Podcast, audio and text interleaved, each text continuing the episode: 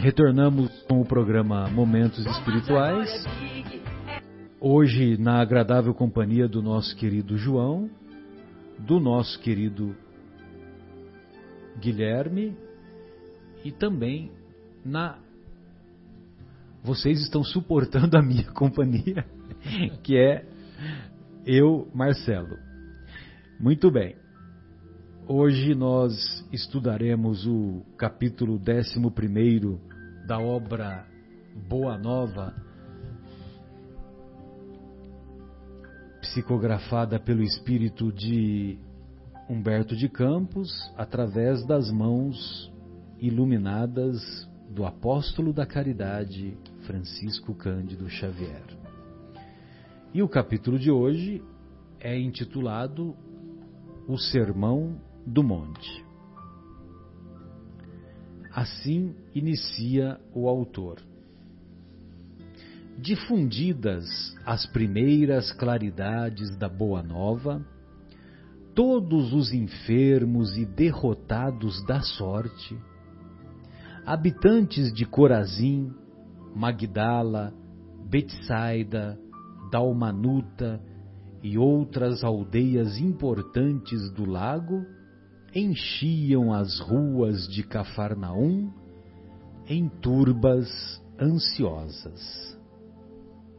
Então, quer dizer, depois que o Jesus começou a, a fazer as suas pregações, a fazer as suas curas, ele, evidentemente, que se tornou muito famoso, famoso muito é. conhecido. É. É e, evidentemente, né, por isso que tem esses trabalhos de médium de cura, né? Mediunidade de cura é um trabalho que exige muito sacrifício e eu particularmente admiro bastante, né? O trabalho lá da, da instituição Batuíra, que vem as duas irmãs lá do lá de Araguari, né, Guilherme? Uberaba ou Araguari? Elas são de Uberaba? Eu tinha guardado Araguari, mas tudo bem, você está falando que é Uberaba, você está indo com frequência lá. E então, quando tem um trabalho efetivo de mediunidade de cura, evidentemente que muitas pessoas vão para lá, porque vão obter o resultado, né? Todos nos lembramos com carinho do nosso querido Fábio, que no caso a nossa querida Érica estava tendo dificuldade para engravidar e após algumas semanas de de tratamento lá, né, Guilherme? Ela acabou engravidando e, e logo em seguida já emendou o segundo filho, né? Para alegria do nosso querido Fabinho. Grande abraço, Fabinho. Grande abraço também, Érica. E ele continuou fre frequentando lá, né? E ele frequentou depois um lá, tempo, ajudando, né? É, ele ficou um, um, bom tempo lá, né? Ajudando as atividades. E então quer dizer, quando tem Quantas pessoas são atendidas lá, Guilherme? A média? 500, 600? Nossa, é muita gente. É, eu já fui lá.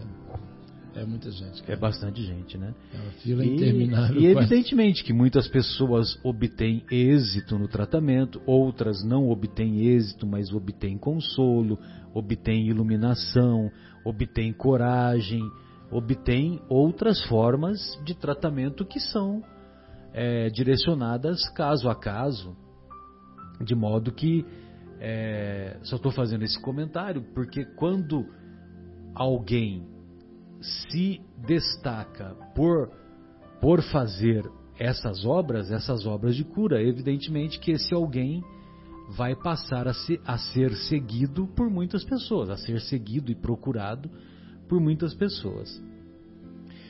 Os companheiros do mestre eram os mais visados pela multidão.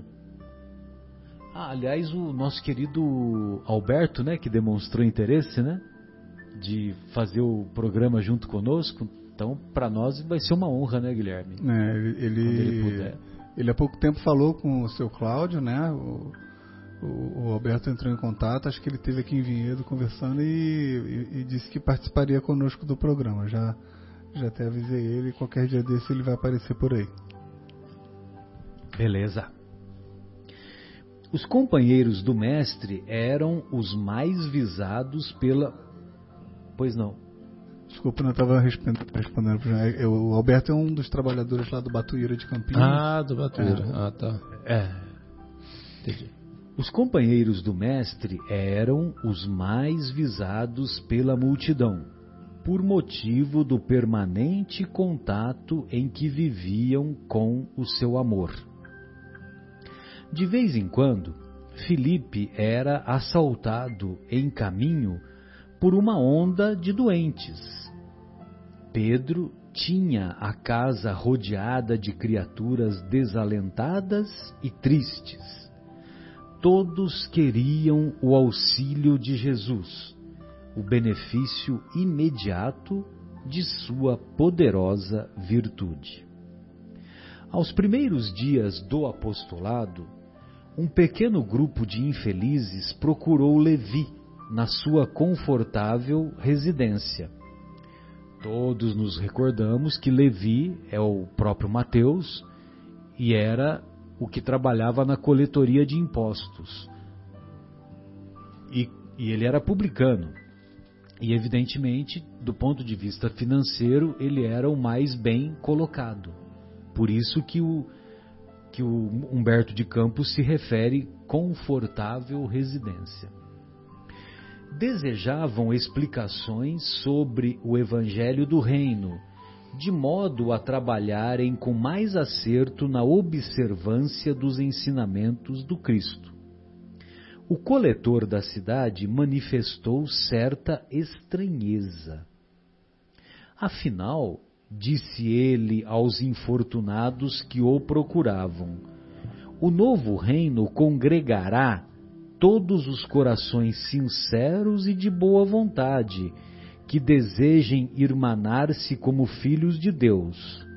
Mas que podeis fazer na, na situação em que vos encontrais? Então, você imagina a cena, né? Um pequeno grupo de infelizes procurou a casa lá do Levi. E eles procuraram, com sinceridade, é, porque eles queriam mais explicações sobre o Evangelho e eles queriam trabalhar. Só que eram desfavorecidos pela sorte. E o pela sorte, pela vida, né, vamos dizer assim, né, eram doentes, eram desalentados, aquilo que o, que o nosso querido é, Humberto de, de, Campos descreveu no os, início. Os infortunados. Infortunados, doentes. E aí o, o, o Mateus é, falou para esses infortunados, mas o, o que vocês podem fazer na situação em que vocês se encontram? E dirigindo-se a três deles, seus conhecidos pessoais, falou convicto: Que poderás realizar, Lisandro, aleijado como és? E tu, Áquila, não foste abandonado pela própria família sob o peso de sérias acusações? E tu, Pafos, acaso edificarias alguma coisa com as tuas atuais aflições? Os interpelados entreolharam-se cabisbaixos, humilhados. Somente então chegavam a reconhecer as suas penosas deficiências. A palavra rude de Levi os despertara tomara-os uma dor sem limites. Jesus dissera nas suas pregações carinhosas que seu amor viera buscar todos os que se encontrassem em tristeza e em angústias do coração. Quando o Mestre chegara, haviam experimentado a restauração de todas as energias.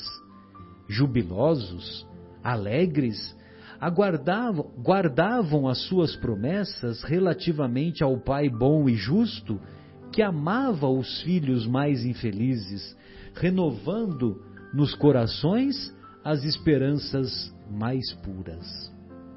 Achavam-se exaustos, mas a lição de Jesus lhes trouxera novo consolo às almas desamparadas de qualquer conforto material. Queriam ser de Deus, vibrar com a exaltação das promessas do Cristo, porém, a palavra de Levi novamente os arrojara à condição desditosa. Ou seja, Jesus estava levantando o moral deles, né? Trouxe novas energias, novas esperanças. Aí o Levi foi lá e jogou um balde de água fria, né? Um balde de realidade é... segundo o ponto de vista dele. Pô, né? você está aleijado, o que, que você pode fazer pela obra do Senhor? Você que foi abandonado pela família, você que está cheio de aflição, o que, que você vai fazer? O que, que você pode fazer para ajudar o mestre? Todos nos recordamos do o gigante deitado, né? Quem é o gigante deitado?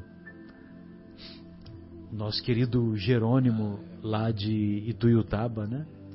Que pregou o evangelho por 40, 50 anos sem, sem poder se mexer por causa da artrite reumatoide que ele era portador. E ele fazia as palestras deitado deitado numa maca e a maca com uma, uma pequena elevação para ele poder falar, né? Para ele poder ser visto, né? Nossa. É sensacional, né? A história do Jerônimo Mendonça. O grupo de pobres e infortunados retirou-se em desalento. No entanto, o mestre pregaria no monte àquela tarde. E quem sabe ministraria os ensinamentos de que necessitavam. Decorridos alguns instantes, Jesus, em companhia de André, deu entrada em casa de Levi, onde se puseram os três em animada palestra: Jesus, Levi e André. O coletor, a certa altura da conversação, a sorrir ingenuamente, relatou a ocorrência, terminando alegremente a sua exposição com estas palavras: Que conseguiria o Evangelho do Reino com esses aleijados e mendigos? Mas, lembrando-se de súbito que os demais companheiros eram criaturas pobres e humildes, acrescentou: É justo espera, esperemos alguma coisa dos pescadores de Cafarnaum. São homens fortes e desassombrados, e o bom trabalho lhes cabe. Não vejo, porém, como aceitar a contribuição desses desafortunados e vencidos que nos procuram. Jesus fixou. E, e ele estava crente ali que estava abafando, né? Que ia abafar, passando uma realidade para Jesus ali. Exato. que ele estava mostrando que, poxa, mestre, abrindo os olhos é, a Jesus. O que, né? que esses caras vão poder fazer para te ajudar? poxa.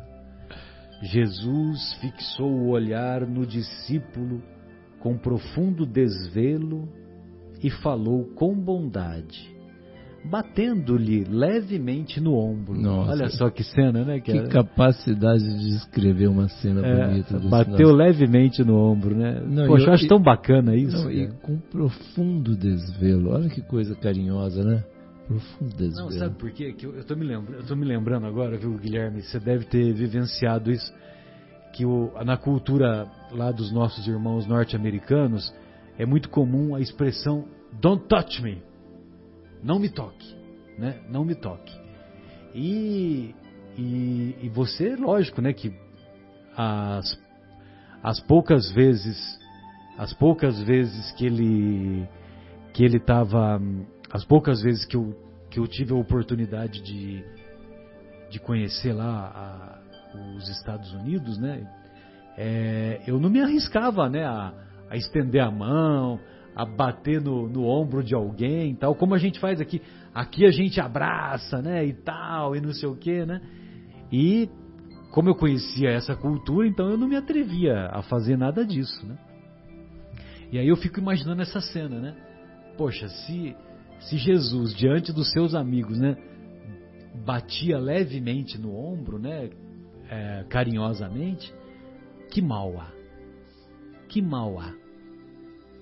Em, em termos dessas manifestações né, de, de fraternidade, ainda que sejam simples. Né? No entanto, Levi, diz Jesus, no entanto, Levi, precisamos amar e aceitar a preciosa colaboração dos vencidos do mundo. Os vencidos do mundo. Se o Evangelho é a boa nova, como não há de ser a mensagem divina para eles, tristes e deserdados na imensa família humana? Os vencedores da terra não necessitam de boas notícias. Né? Os vencedores, né? os poderosos, os ricos, os portadores de beleza, não necessitam do Evangelho, não necessitam da boa nova, não necessitam da boa notícia. Ou melhor, eles acham que não necessitam. Acham. É. Nas derrotas da sorte, as criaturas ouvem mais alto a voz de Deus. Nossa, que bonito. Né? Buscando os oprimidos, os aflitos e os caluniados, sentimos-los tão unidos ao céu nas suas esperanças que reconhecemos, na coragem tranquila que revelam, um sublime reflexo da presença de nosso Pai em seus espíritos. Já observaste algum vencedor do mundo com mais alta preocupação do que a de defender o fruto de sua vitória material? A preocupação do, por exemplo, o cara que é político, ele é, é portador do poder. Uhum. A preocupação dele, ele é eleito acabou de ser eleito, vai lá para comemoração, tal, eleito deputado federal, deputado estadual, sei lá eu o quê.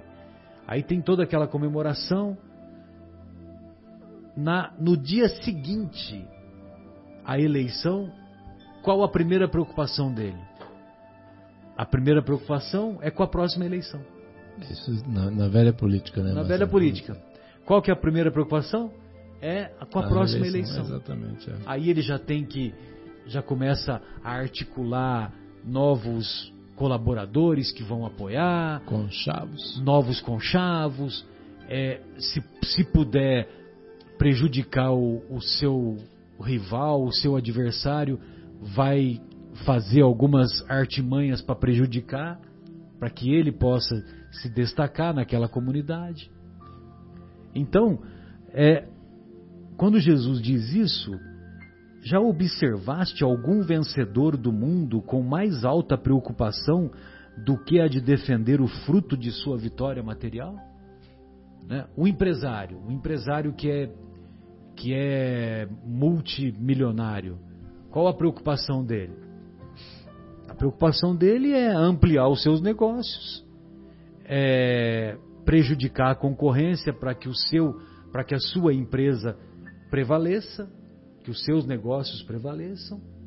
Então, realmente, né? Então, aí, né, aquilo.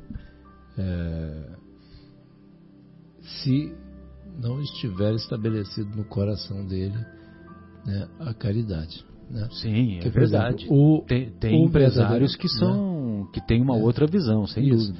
Eu diria até, Marcelo, é, que assim a maioria das pessoas é, são são boas. Como, como, por exemplo, a maioria das pessoas que acordam, todo mundo acorda de manhã cedo, pega o seu ônibus, seu trem, sua bicicleta ou vai a pé trabalhar. Tem um ou outro né, perdido, é uma minoria que faz esse estrago todo no mundo, entendeu? Porque. Também acho. Assim, é o que traz, porque senão o progresso não aconteceria. Não aconteceria. Né? Então, assim, esses é, exemplos você está tá trazendo aí para ilustrar né, o que está sendo dito aqui mas assim, muitos né, é, trazem, é, vamos dizer, colocam, como, como, se diz aí no, no, skin the game, né? Coloca a pele lá no jogo lá para conforme a gente estava falando na semana passada sobre a galinha e, a, e o porco aí, né? né? Na festa. Então assim, é, esses é, muitos dão o espírito, né? Para o bem, é, para as pessoas que trabalham, para as famílias das pessoas que trabalham. Mas assim, existem aqueles que, que não entenderam ainda qual que é o verdadeiro papel. Esses sim é, ficam, é, vamos dizer assim, buscando os conchavos, etc. E a gente tem que buscar, e o, e o momento, como a gente estava dizendo no início lá, né, o momento agora da gente fazer a revisão, né? uma, uma uma reforma nesse nosso mundo aqui, uma reforma na nossa política, uma reforma no nosso mundo empresarial, para que as pessoas parem com esses, com esses pensamentos retrógrados aí, né, ultrapassados, porque já não é, já passou a hora da gente melhorar nisso, né, Marcelo? Então, assim, que a gente passe e que, mas é, é verdade, assim, para a gente ilustrar, acho que é importante você colocar isso, puxar isso aí, mas assim, muitos já enxergam é isso que eu queria só comentar, desculpa. Sem dúvida, sem dúvida. Eu compreendo perfeitamente. Aqui a gente está dizendo ainda de maneira geral com aquele claro, pensamento, com né? pensamento aí do com aquele ele... pensamento material, aquele pensamento materialista, aquele pensamento de, de buscarmos as vitórias da terra, né? E as vitórias da terra nós ainda compreendemos que que são elas são constituídas pela busca do poder, pela busca do dinheiro, pela busca da beleza. Daí aí eu pensava até também na hora que você falou, por exemplo, do empresário, pensando na gente, a hora que a gente faz, a gente, sem, sem pensar nem lá, vamos dizer, é, na figura, na Os imagem nossos do irmãos, empresário. Né? Nós, nós, trabalhadores, então a gente vai e trabalha, e aí onde a gente fica? A gente fica no nosso egoísmo. A gente sai da nossa casa para ver quem que está a um metro precisando de ajuda? Será que o vizinho, será que é, acabou o gás do vizinho? Será que a gente é, é, aceitaria é, emprestar o botijão de gás para que ele possa terminar de né, que a senhora possa terminar de fazer a, o jantar, por exemplo? Né? Coisas menores assim, vamos dizer. Aí sim, é, é, esse exemplo, eu penso assim na nossa questão, porque aí a gente fica cuidando muito das coisas materiais, né? Quando tanto, tanta oportunidade de, de caridade está ao nosso lado, nos aguardando. Fala, pode falar aí, Guilherme. É, por exemplo, nós, nós temos a informação, por exemplo, que a nossa vizinha ficou doente e, o, e os afazeres domésticos estão se, se acumulando. Então, por exemplo, nós temos essa informação. Aí será que nós não poderíamos fazer um esforço e ir até a casa da nossa vizinha e lavar e, louça, se oferecer para é. lavar louça, para lavar roupa, para colocar, é. colocar a casa em ordem, é. tal, tal, enquanto ela se recupera? Então, são coisas assim. São coisas pequenas. Então né? aí a gente precisa fazer essas essas reavaliações assim, né, Marcelo? Porque são esses pontos, a gente já tem, a gente que já tem essa informação, né, a gente que já leu o Evangelho, já tem eh, essas informações que os Espíritos nos trouxeram claramente, a gente precisa tomar essa, eh, vamos dizer, essa atitude, essa decisão política da gente mudar de atitude, porque caso contrário isso vai nos custar caro. E vai custar caro é para a gente mesmo, nós é que vamos ficar sofrendo. Né? Decisão política conosco mesmos, é isso mesmo. Né? Bem lembrado. Levi sentia-se comovido e, aproveitando a pequena pausa que se fizera, exclamou algo desapontado: Senhor, minhas observações partiram tão só do meu intenso desejo de apressar a supremacia do Evangelho entre os que governam o mundo. Aí ele está se justificando, né? Ele viu que ele deu ele uma, uma bola fora, que deu uma bola fora, né? Coitado, é engraçado, né, Marcelo? Porque assim. E, e a pessoa, ele estava com uma, um, vamos dizer, no, no, no, ponto de vista dele, estava bem intencionado, ele estava querendo ajudar o mestre, mas assim, de uma forma enganada, né? Estava tava enganado, não tinha entendido direito a lição. O objetivo, né? Os caminhos novos do mestre. Sem dúvida. E olha só o que, que o mestre vai falar agora. Quem governa o mundo é Deus, afirmou o mestre convictamente. E o amor não age com inquietação. Se nós demonstramos inquietude, nós não estamos verdadeiramente amando. Eu me lembro de uma. Que foi o capítulo anterior da fé, né? Ou, dois atrás. Do, do Evangelho foi o da fé. É, que fala que a fé é calma. É uma, uma das partes lá. Eu me lembro que assim ficou tão. Da última vez que eu, o Evangelho já fui, já voltei, fui, sim, já voltei. Sim. E da última vez ficou marcado aqui para mim esse negócio que a fé é calma. Foi uma lição, assim, Sem alguma dúvida. coisa que pro meu espírito calou fundo nessa mensagem do, da semana passada. Assim, né? Se você é ansioso, você não, não é portador de fé. Então, né? E olha como é que vem isso aqui. O amor não age com inquietação. Que coisa bonita, né? Agora, agora imaginemos, Levi, que os triunfadores da terra viessem até nós ensarilhando suas armas exteriores. Ensarilhando suas armas exteriores.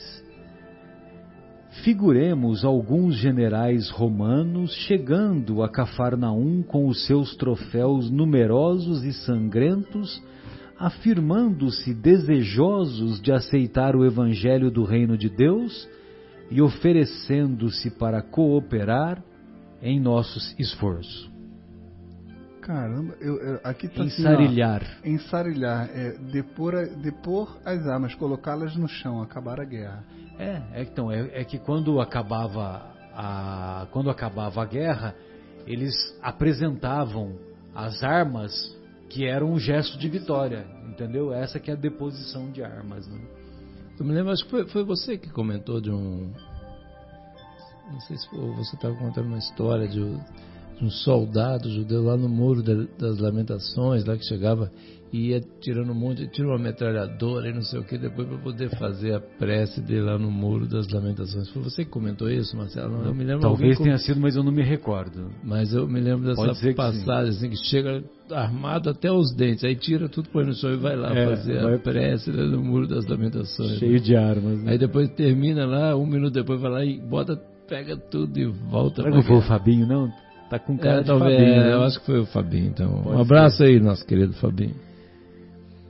É, figuremos alguns generais romanos chegando a Cafarnaum com os seus troféus numerosos e sangrentos, afirmando-se desejosos de aceitar o evangelho do reino de Deus e oferecendo-se para cooperar em nosso esforço. Certamente trariam consigo legiões de guardas e soldados, funcionários e escribas, carros de triunfos, espadas e prisioneiros. Começariam protestando contra as nossas pregações pelas estradas desataviadas da natureza. Por não estarem no íntimo desarmados das vaidades das vitórias, edificariam suntuosos templos de pedra, em cuja construção lutariam duramente por hegemonias inferiores.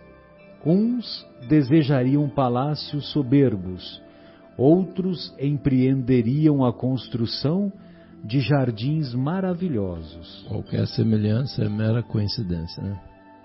Recordando a ação das espadas mortíferas, talvez pretendessem disputar a ferro e fogo o estabelecimento do reino de Deus, exterminando-se reciprocamente, por não cederem uns aos outros em seus pontos de vista, desde que cada vencedor se julga no mundo com maior soma de direitos e de importância. A pretexto de lutarem em nome do céu, espalhariam possivelmente incêndios e devastações em toda a terra.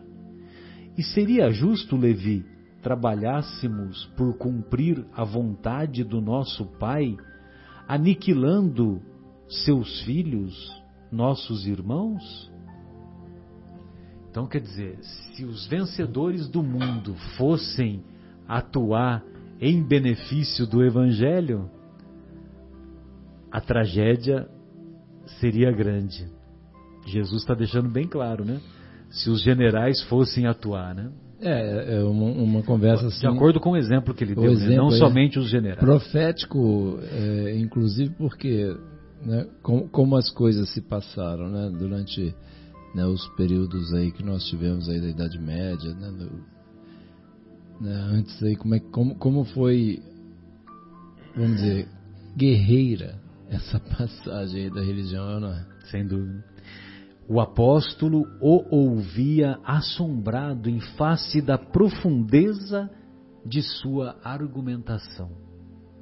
O mestre continuou: Até que a esponja do tempo absorva as imperfeições terrestres, diante de séculos de experiência necessária, os triunfadores do mundo são pobres seres que caminham por entre tenebrosos abismos. Nossa.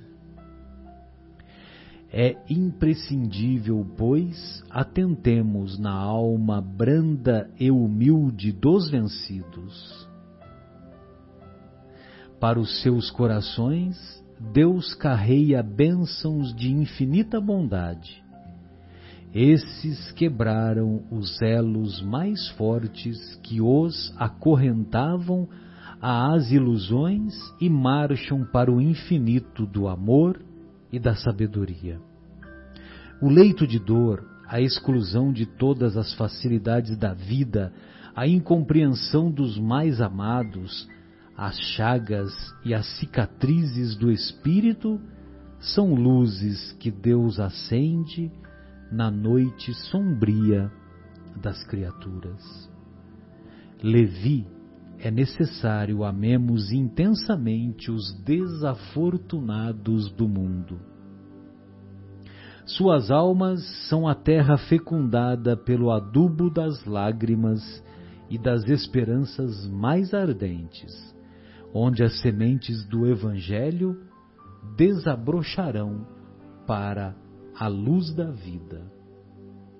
Eles saíram das convenções nefastas e dos enganos do caminho terrestre e bendizem do nosso Pai como sentenciados que experimentassem, no primeiro dia de liberdade, o clarão reconfortante do sol amigo e radioso que os seus corações haviam perdido.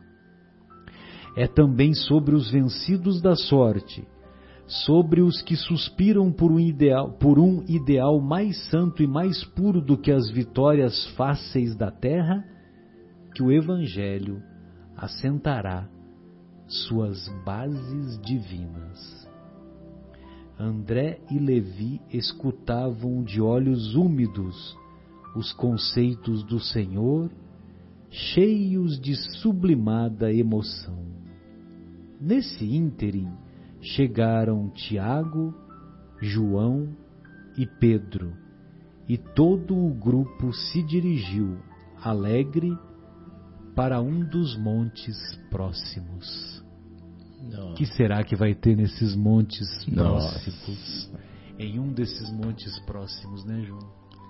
Nossa, o, o, o clímax aí da. Não, e, e, e é autoexplicativo, né? As, o comentário aqui que, que, que, o mestre que o mestre faz, né? Quem sou eu para comentar o que Jesus falou? Né?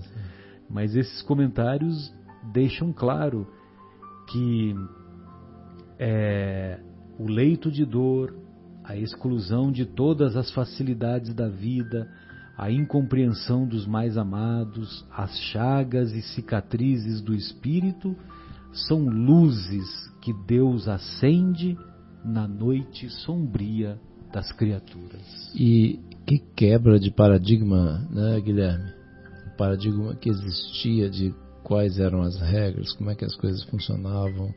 Né, seguindo, quem eram os vencidos, quem eram, quem os, eram os, vencedores. Qual o papel dos vencidos, qual o papel do, dos vencedores. E Jesus veio é, mudar absolutamente tudo, né? Quer dizer, rever, revisitar esses trazer conceitos. uma nova esperança. Exatamente, trazer uma nova esperança e quebrar esse paradigma, que era um paradigma, né? quer dizer, era, ainda é, né? Até hoje, né, Guilherme? Né? E, e aí a gente ainda vive tentando, igual nós estamos aqui agora, tentando entender isso, que, o que, que Jesus quis dizer com isso, né? E a gente se sente muitas vezes traído pelas nossas tendências, né? Sem dúvida. O crepúsculo descia num deslumbramento de ouro e brisas cariciosas. Ao longo de toda a encosta acotovelava-se a turba imensa.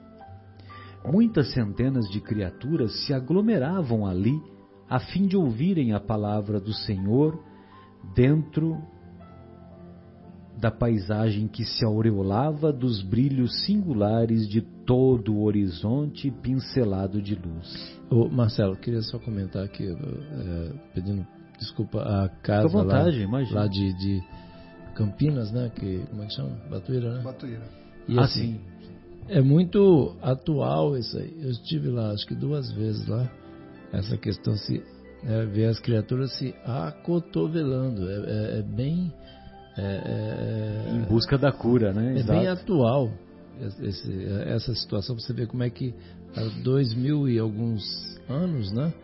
É, nós estamos nós na, nas, na mesma situação, a gente se acotovelando para poder conseguir chegar e tocar o manto do Mestre.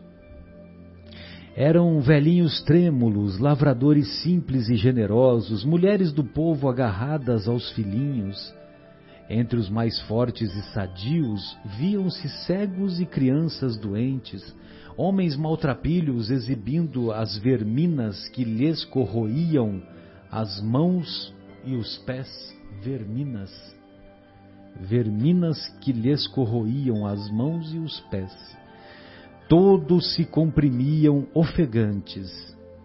Ante os seus olhares felizes, a figura do Mestre surgiu na eminência enfeitada de verdura, onde perpassavam brandamente os ventos amigos da tarde.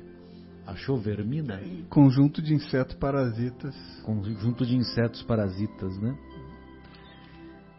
Exibindo as verminas que lhes corroíam as mãos e os pés. É, certamente. Estavam né, com feridas, né? Estavam com feridas e tinha lá moscas lá em volta, né? Daquelas é. feridas, né? Então, ante os seus olhares felizes, a figura do mestre, apesar do sofrimento, eles estavam com os olhares felizes é. por causa da presença do mestre. A vibração do mestre. Né? Ante os seus olhares felizes, a figura do mestre surgiu na eminência enfeitada de verdura, onde perpassavam brandamente os ventos amigos da tarde deixando perceber que se dirigia aos vencidos e sofredores do mundo inteiro e como que esclarecendo o espírito de Levi, que representava a aristocracia intelectual entre os seus discípulos, na sua qualidade de cobrador dos tributos populares, Jesus, pela primeira vez, pregou as bem-aventuranças celestiais. Sua voz caía como bálsamo eterno sobre os corações desditosos. Que poesia, os né? corações infelizes. Que poesia do Humberto Campos.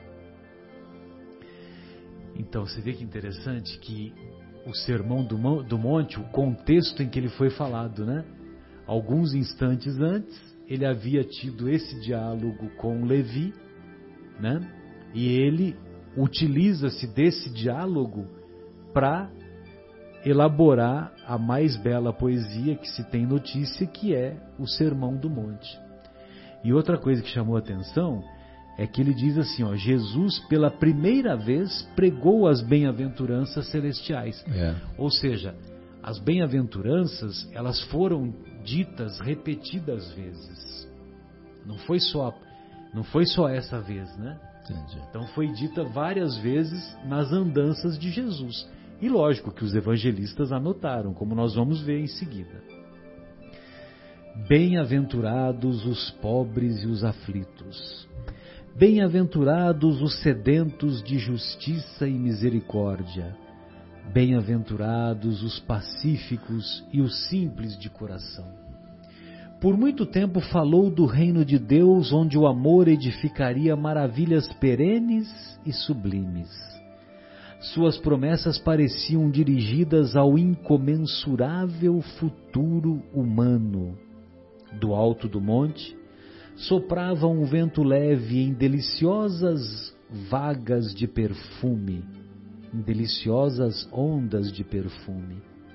As brisas da Galileia se haviam impregnado da virtude poderosa e indestrutível daquelas palavras.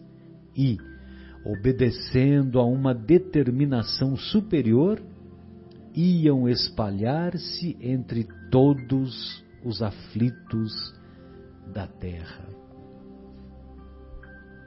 Quando Jesus terminou a sua alocução, algumas estrelas já brilhavam no firmamento como radiosas bênçãos divinas. Muitas mães sofredoras e oprimidas com suave fulgor nos olhos lhe trouxeram os filhinhos para que ele os abençoasse.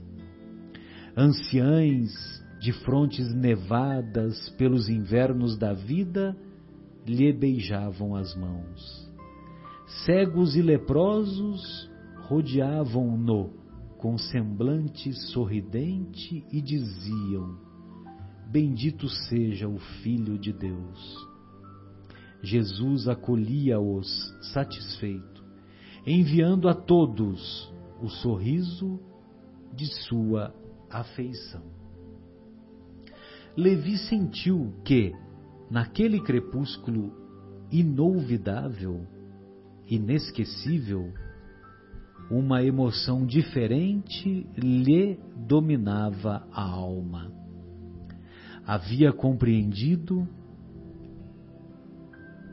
havia compreendido os que abandonam as ilusões do mundo para se elevarem a Deus observando as filas dos humildes populares que se retiravam, tomados de imenso conforto, o discípulo percebeu que os pobres amigos que o visitaram à tarde desciam o monte abraçados, com uma expressão de grande ventura, como se os animasse um júbilo sem limite.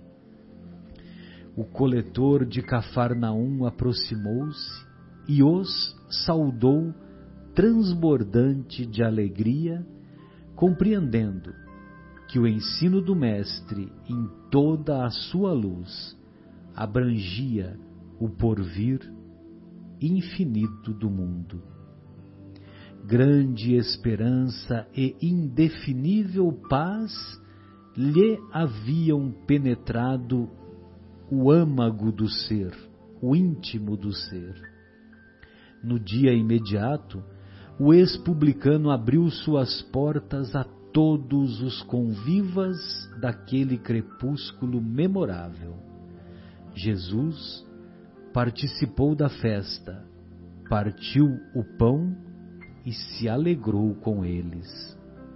E quando Levi abraçou o aleijado Lisandro, com a sinceridade de sua alma fiel, o mestre o contemplou enternecido e disse: Levi, meu coração se rejubila hoje contigo, porque são também bem-aventurados todos os que ouvem e compreendem a palavra de Deus. Ouvem e compreendem a palavra de Deus. Não há o que acrescentar. Emocionante, né? É uma. Lembrando de novo a nossa querida Dona Marta, ela, ela falava assim o seguinte, que as palavras de Jesus ecoam até hoje né, magneticamente quando a gente busca. Eu, assim, sempre quando eu vou tomar pasta, assim, eu me. Quando falo assim, pense em Jesus, eu penso em Jesus sentado, meditando, E eu tentando alcançar o que Jesus estava, aquelas preces de Jesus, assim, né, as palavras de Jesus. E é impressionante o, a, a conexão quando a gente busca esse tipo de. Como, como esse sentimento de Jesus é tão presente ainda, é só a gente se buscar, né? É impressionante, eu, que, eu não tenho que comentar igual você falou, né, Marcelo? Depois de toda essa, vamos dizer, com esse poder descritivo do nosso querido Humberto de Campos, palavras tão lindas, né, poéticas como foi, que não tem nem o que comentar, pelo amor de Deus. É, o, os capítulos 5, 6 e 7, eu estou me recordando aqui, né, os capítulos 5, 6 e 7 do, do Evangelho de Mateus, eles compõem o Sermão do Monte. E, e, lógico, né, que o Sermão do Monte não é meia dúzia de palavras, né, não é meia dúzia de linhas, mas ele é muito profundo e muito que nós estudamos até hoje. E uma coisa que me chamou a atenção, porque você viu que no dia seguinte, né, o, o Levi uhum. abriu as portas, né, chamou todo mundo e provavelmente ele, ele ofereceu um, um, banquete. É um banquete. Um banquete. Fez uma festa lá. Para as pessoas e evidentemente que ele, ele foi tocado e ele chamou todo mundo, né? Ele não chamou só os amigos, né? A, a chamou o Lisandro, que ele men menosprezara anteriormente, né? chamou o Pafos, chamou o terceiro que agora eu guardei, esqueci o nome, né? É, Aquila. O Aquila, o Aquila. Aliás, esse Aquila, será que é o Aquila da Prisca lá? Prisca e Aquila é porque tem o, né, aquela passagem de Paulo Estevão. De Paulo Estevão. E e aí ele é, quando ele está lá no, no nesse banquete, tem um determinado momento, aí já está mais ou menos no capítulo 9. Eu sei disso por causa daquele estudo do miudinho, né? Do, do Aloysio Elias, né? Que é um estudo muito bonito, muito profundo. Eu já comentei com você do estudo do miudinho, Essa já, conta, né? Conta. E, e, o estudo do miudinho que está disponível, né? Lá no, no YouTube, aliás, é só você escrever miudinho 01, 02 e já está 140, né? 150 aproximadamente. Nossa. E é, é, um estudo uma vez por semana. E ele começa no capítulo 9. Inclusive, se não me engano, é capítulo 9, versículo 18. E aí, logo nesses, nesses primeiros programas, Jesus está lá no banquete e ele está ele tá, é, recostado, né? Aí vem o Jairo, que é o chefe da sinagoga de Cafarnaum, e pede para que Jesus vá ressuscitar a filha que foi considerada semi-morta. Entendeu? Aí Jesus, que estava deitado, quase que deitado, porque na época as pessoas ficavam recostadas ou sentadas no chão comendo, né? E aí então ele estava na horizontal Descansando, né? A, cuidando das coisas materiais. Aí quando vem o Jairo pedir ajuda, ele levanta, vai na vertical. Na vertical é para as coisas espirituais. E aí ele vai e, e ele fala para o Jairo, né? Não, a menina só dorme. E depois era só um daqueles fenômenos né, de baixo metabolismo e e ela acabou sendo ressuscitada entre aspas, né? Porque ela não havia efetivamente é, morrido, né? Certo. Ela não morreu mais, né? Interrompeu o processo do, de morte. Tem um, um, louco lá no Maracanã, teve uma vez que, que fez um é, anunciaram a morte de um fulano lá, entendeu? Num jogo de futebol lá no Maracanã. Quem conta essa história é o Milton Neves, né? Só que eu, me lembro, eu não me lembro qual que era a personagem, né? Aí o locutor foi lá, noticiamos a morte de fulano de tal. Aí depois corrigiram, né? Olha, eu, eu, eu não morri, eu tô aqui, né? O cara ligou lá pro, pro Maracanã tal, né? Eu tô aqui e tal. Aí o locutor pegou a palavra e ele disse: é, informamos novamente que fulano de tal não morreu mais. É lógico, estamos falando isso só como descontração. Mas é, só queria fazer esse contraponto, né? Do, da parte do deitado Horizontal. equivale ao horizontal, horizontal coisas materiais. Materiais, tá. Ele estava envolvido com o banquete. E quando ele levanta, ele se, ele se envolve com as coisas espirituais e ele vai Cuidado. cur- né? curar a filha de Jairo. Do Curar a filha Do que veio pedir ajuda, né? do, do. No caso, era o. Jair. O, Jai- o Jairão da Massa, ele era o chefe da sinagoga de Cafarnaum. Jairão da Ma- Jairão da Massa é por minha conta, né? Por minha conta. Quer fazer É. mais algum comentário? Jairão, Jairão da Massa Jairão foi da ótimo. Massa, é JDM. Não, realmente é, é muito. É, Sermão do Monte, como você sempre diz, né, Marcelo? Realmente é, é uma passagem maravilhosa, assim, de, de conforto, de consolo para os corações né, sofridos. Né? E são esses. que- Atualizada, né? E atual, é muito impressionante. As, as palavras de Jesus estão sempre atuais, né? E assim, e para tocar Elas exatamente. eram atuais dois mil anos atrás, É. atravessaram esse período todo, continuam, Continuam atuais. atuais. Se você está nas regiões sombrias do mundo espiritual, elas são válidas lá. Se você está numa numa situação melhor, numa colônia espiritual mais evoluída, Também são. elas válidas. também são válidas. Se você está em esferas mais elevadas, também são válidas. É impressionante, né? A- a- o nível de atualização desses conceitos. Né? Você pega lá o? O, o Monge e o Executivo, né? Que é uma obra, né? Que eu sempre cito aqui, né? Que é uma obra, é um Muito best-seller. Uhum. e, e ela não tem tanto cunho religioso, né? Porque não, não defende especificamente religião, A mas, def- mas aborda o conceito, né? Uhum. E, e sem contar o, o que o Gandhi disse, né? O Gandhi é, teve toda a sua formação no hinduísmo e quando ele tem contato com a Bíblia, ele lê a Bíblia inteira. Ele se depara com o Sermão do Monte e ele estaciona no Sermão do Monte. Ele estaciona e pratica o Sermão do Monte pratica até com uma coragem impressionante. Vocês assistiram o filme do Gandhi, 1983? Ganhou 11 prêmios, né? 11 Oscars. E ele, é, o, o soldado lá na África do Sul, espanca ele, chuta ele, coloca ele no chão e ele continua oferecendo a outra face como está lá no Evangelho. Na Índia.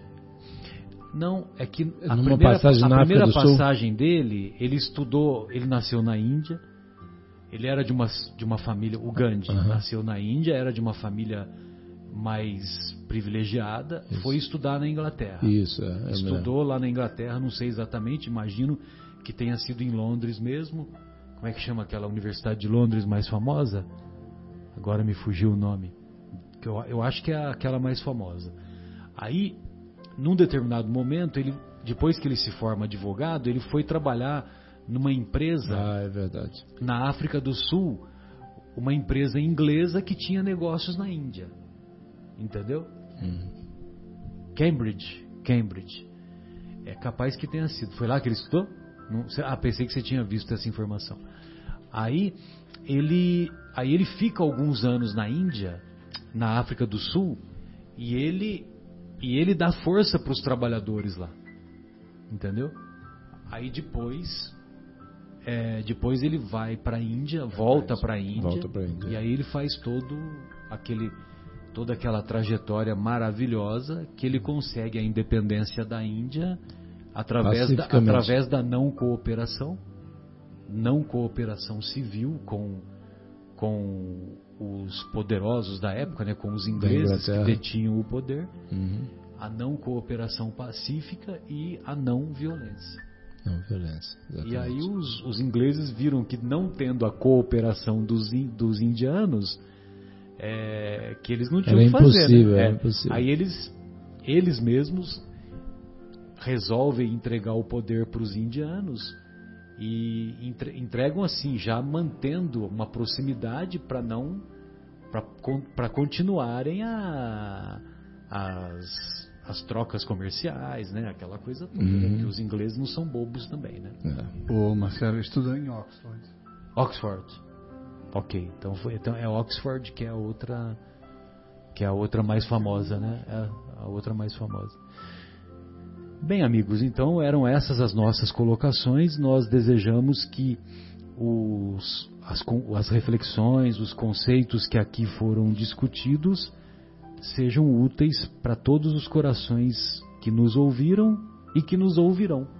E fica aí o convite para os nossos irmãos que moram aqui na capela, que amanhã terá continuidade a Feira do Livro Espírita, que está ocorrendo tanto na unidade do Centro Espírita Paulo de Tarso, lá do Jardim Itália, como aqui na esquina de baixo, aqui na, na Rua do Café, na nossa unidade aqui do bairro Capela. É, um grande abraço a todos, um grande abraço ao nosso querido Bruno Eustáquio, que saudades, Bruno Eustáquio, a Taila, ao nosso querido Jaime, a nossa querida Catarina e a tantos corações que nos ouvem e que nos ouvirão. Um grande abraço, João, um grande abraço, Guilherme. Da minha parte, tchau. Boa noite, Marcelo, Guilherme, amigos queridos. Agradeço a Deus aí a oportunidade de estar aqui com vocês e desejo uma semana aí de muita luz, muita paz, muito amor para todo mundo. Fiquem com Deus. Então é isso, até sexta-feira que vem, se Deus quiser. Um fim de semana abençoado aí para todos. Tchau, tchau.